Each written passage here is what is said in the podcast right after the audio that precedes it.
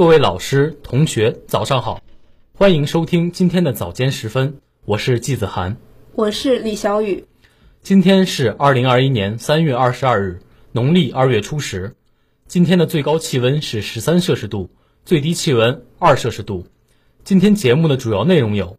中方谈中美高层战略对话；中国代表发展中国家在人权理事会共同重申不干涉内政原则。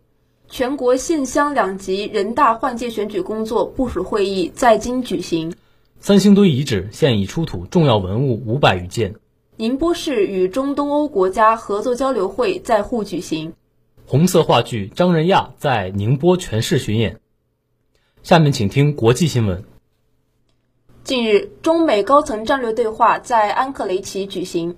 对话结束后，中共中央政治局委员、中央外事工作委员会办公室主任杨洁篪、国务委员兼外长王毅接受了媒体采访。杨洁篪表示，过去两天，他和王毅国务委员兼外长同布林肯国务卿、沙利文助理进行了长时间战略沟通，就各自内外政策和双边关系进行了坦诚建设性交流。这次对话是有益的，有利于增进相互了解。双方在一些问题上仍存在重要分歧，中国将坚定维护国家主权、安全和发展利益。中国的发展壮大是不可阻挡的，双方应按照不冲突、不对抗、相互尊重、合作共赢的原则处理中美关系，使中美关系沿着健康稳定轨道向前发展。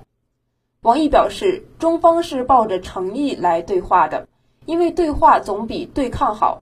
但对话必须本着相互尊重、求同存异的精神来进行，不能单方面拉单子、提要价。双方都有很多关切，中方对发展中美关系的态度是明确一贯的，希望美方也能相向而行，特别是要尊重和照顾彼此核心利益与重大关切。在此基础上，中方对美方继续对话的大门始终是敞开的。近日，联合国人权理事会第四十六届会议举行维也纳宣言和行动纲领议题一般性辩论。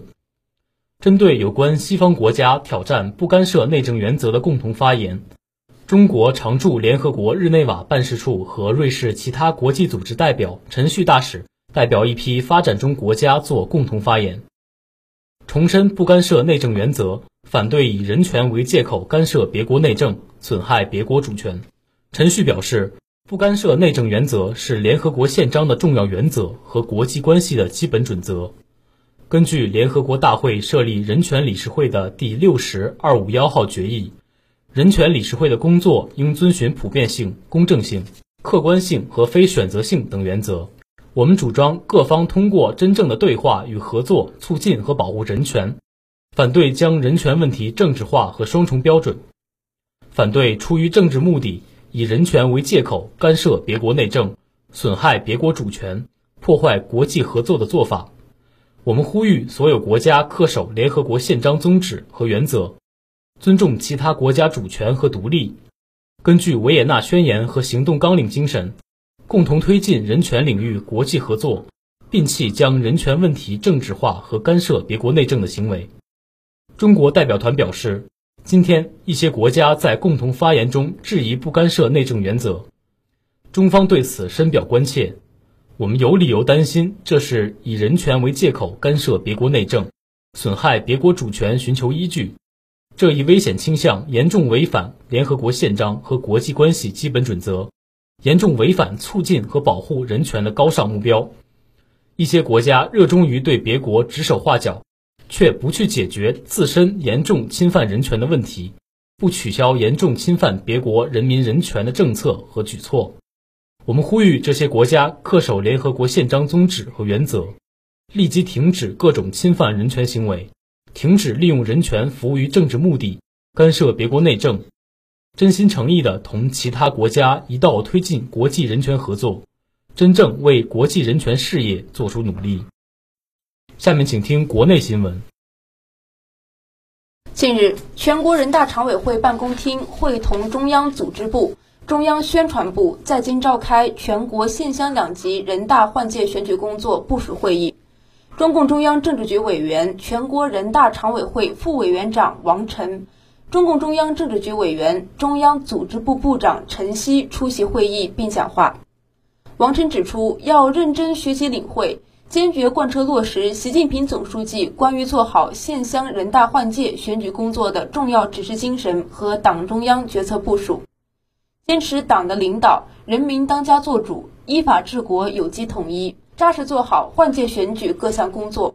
要充分认识做好县乡人大换届选举工作的重要意义，坚持党对选举工作的全面领导，坚持人民主体地位，充分发扬民主，坚持严格依法办事，通过法定程序把党的主张和人民意愿统一起来，坚持严明换届选举纪律，确保选举依法有序、顺利进行。陈希指出，要深入学习领会习近平总书记有关重要论述，切实增强做好县乡人大换届选举工作的政治责任感和历史使命感。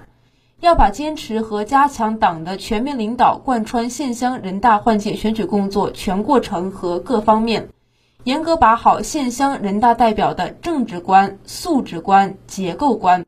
突出政治标准，严格进行考察审查。认真落实规模结构要求，按照好干部标准选好配强领导班子，树立正确用人导向，增强领导班子整体功能，通盘考虑人事安排，大力营造风清气正、心齐气顺的良好换届氛围。中央组织部、中央宣传部、全国人大常委会办公厅、全国人大常委会法工委。全国县乡两级人大换届选举工作联席会议成员单位等有关方面负责同志出席会议，各省区市人大常委会和党委组织宣传部门负责人、中央主要新闻单位负责人等参加会议。二十日，于成都举行的考古中国重大项目工作进展会上宣布。考古工作者在三星堆遗址新发现的六座三星堆文化祭祀坑，目前已出土重要文物五百余件。本次发掘工作秉持课题预设、保护同步、多学科融合、多团队合作的理念，协调中国社会科学院考古研究所、北京大学、四川省文物考古研究院等国内多家科研机构和高校参与，形成考古保护与研究联合团队。值得一提的是，考古工作者充分运用现代科技手段，建设考古发掘舱、集成发掘平台、多功能发掘操作系统，在多学科、多机构的专业团队支撑下，构成了传统考古、实验室考古、科技考古、文物保护深度融合的工作模式，实现了考古发掘、系统科学研究与现场及时有效保护相结合，确保了考古工作高质量与高水平。三星堆遗址位于四川省广汉市三星堆镇，遗址分布面积约十二平方公里，核心区域为三星堆古城，面积约三点六平方公里，是四川盆地目前发现夏商时期规模最大、等级最高的中心性遗址。下面请听一句话新闻：